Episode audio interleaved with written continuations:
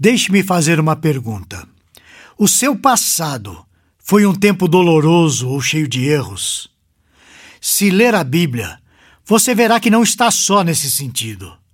Aprenda algumas formas bíblicas de deixar o passado ruim para trás. Para nos conduzir à meditação sobre esse assunto, aliás, muito interessante, eu trago a você um texto do pastor da primeira Igreja Batista em Planalto Calcaia, no Ceará. Ele é também professor de homilética, ética e história do cristianismo.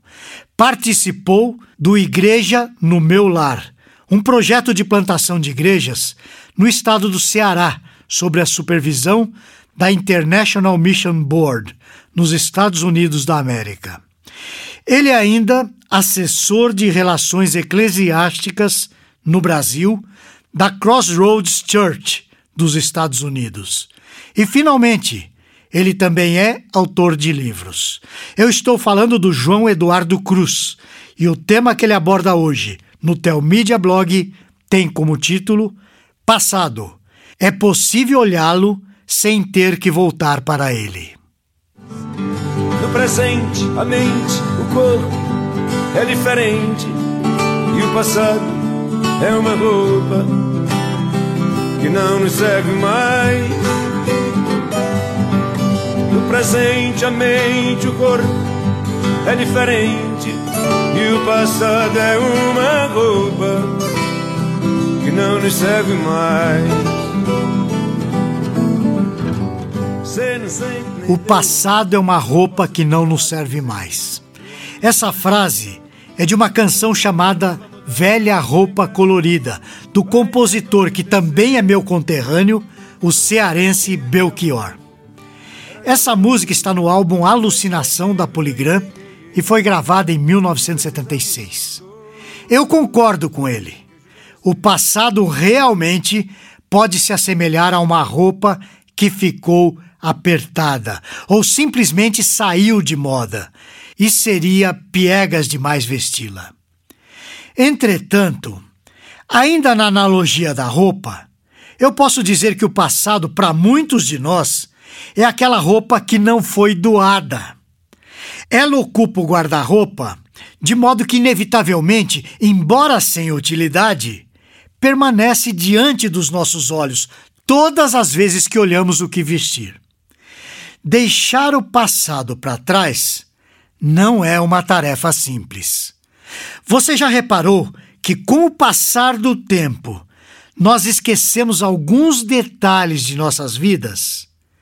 Mas você também já reparou que o passado doloroso, quanto mais nos esforçamos para esquecê-lo, mais vivo ele parece se tornar em nossa mente? A Bíblia está cheia de personagens que tem um passado obscuro. Pense em como deve ter sido difícil para Davi deixar para trás a culpa pelo adultério que ele cometeu e seguir em frente. Imagine como foi para Maria Madalena, imagine também como foi para Zaqueu, para Pedro, para tantos outros. Afinal, depois do arrependimento e do reconhecido perdão de Deus, eles poderiam até estar em paz com o Altíssimo, mas com certeza carregaram por muito tempo, por meio de suas próprias lembranças ou de outros, o passado nefasto. O apóstolo Paulo é um exemplo positivo nesse sentido. Veja bem, ele foi um perseguidor da igreja. No entanto, ele se tornou um fervoroso pregador do Evangelho depois que teve um encontro com o Senhor Jesus. Paulo tinha um lema. Esse lema é bastante conveniente para todos os que desejam deixar o passado para trás. Ouça o seu lema. Uma coisa faço, esquecendo-me das coisas que para trás ficam e avançando para as que diante de mim estão prossigo para o alvo, para o prêmio da soberana vocação de Deus em Cristo Jesus. Isso está em Filipenses, capítulo 3, versículos 13 e 14. Todos nós sabemos o quanto pode ter pesado carregar um passado por toda a vida. É especialmente pesado se esse passado foi repleto de erros, se esse passado foi repleto de decisões erradas, de traumas e principalmente se foi um passado de dores. Baseado em tudo isso, eu gostaria de apresentar algumas fórmulas bíblicas para que você possa deixar o passado ruim ser deixado para trás. O momento presente carrega a graça de termos chegado até aqui. Podemos ser gratos porque o passado não nos deixou na situação de trevas em que nos encontrávamos. Os dias não são iguais. A distância que podemos estabelecer entre hoje e o nosso passado é semelhante ao da oração do salmista, que diz assim: Ensina-nos a contar os nossos dias, para que alcancemos coração sábio. Salmo 90, 12. É possível olhar para o passado sem ter que voltar lá. Basta não nos esquecermos de onde nós estamos agora. Isso traz a sabedoria necessária para seguir em frente.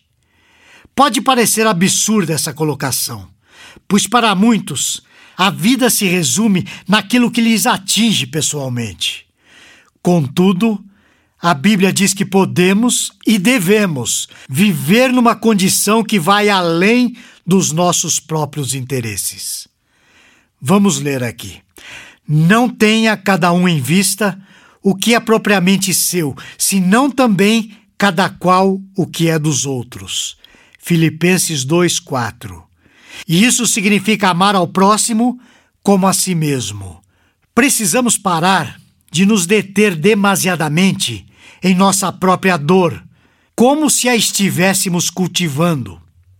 Assim poderemos atentar para a dor do outro. Dessa forma, a vida ganha outra dimensão. A dor que um dia sofri perde a sua força, na medida em que me importo com a dor do outro. Há pessoas que se libertam do passado, esquecendo-se de si mesmas e doando-se mais aos outros. Quem sabe você possa ser uma dessas pessoas. O passado pode permanecer vivo ou até mesmo se repetir, caso as nossas atitudes continuem as mesmas. Para trilhar um novo caminho, é necessário ter uma nova forma de pensar. A Bíblia convida aqueles que renderam as suas vidas a Cristo a isso. E não vos conformeis com este século, mas transformai-vos pela renovação da vossa mente, para que experimenteis qual seja a boa, agradável e perfeita vontade de Deus. Romanos 12, versículo 2. John Stott, no livro A Mensagem de Romanos, que é da ABU Editora, diz que esse processo de transformação passa por três estágios. Veja o que ele diz. Primeiro, a nossa mente é renovada pela palavra e pelo Espírito de Deus. Depois, nós nos tornamos aptos para discernir e desejar a vontade de Deus. E então, vamos sendo cada vez mais transformados por ela. Então, para concluir, eu quero dizer que o passado poderá ficar definitivamente para trás se a sua mente for completamente renovada pelo poder de Deus. Que Ele possa fazer isso em sua vida. Nos vemos na próxima semana, se o Senhor o permitir. Esse e outros assuntos você encontra no Teomídia Blog. Lá você poderá ler ou ouvir artigos sobre igreja, teologia, apologética, evangelismo e outros assuntos relacionados com a sua vida cristã. Anote aí o endereço teomídia.blog.br. Conheça também o Teomídia Cast, presente nos principais aplicativos de podcast para o seu celular. E finalmente, você precisa conhecer a Teomídia, a plataforma de vídeos cristãos por assinatura. E agora com uma novidade: você pode fazer a sua assinatura de graça. É isso mesmo, basta digitar teomídia.com. E lembre-se, Teomídia, conteúdo cristão para o seu crescimento espiritual. Você assiste, quando quiser, onde quiser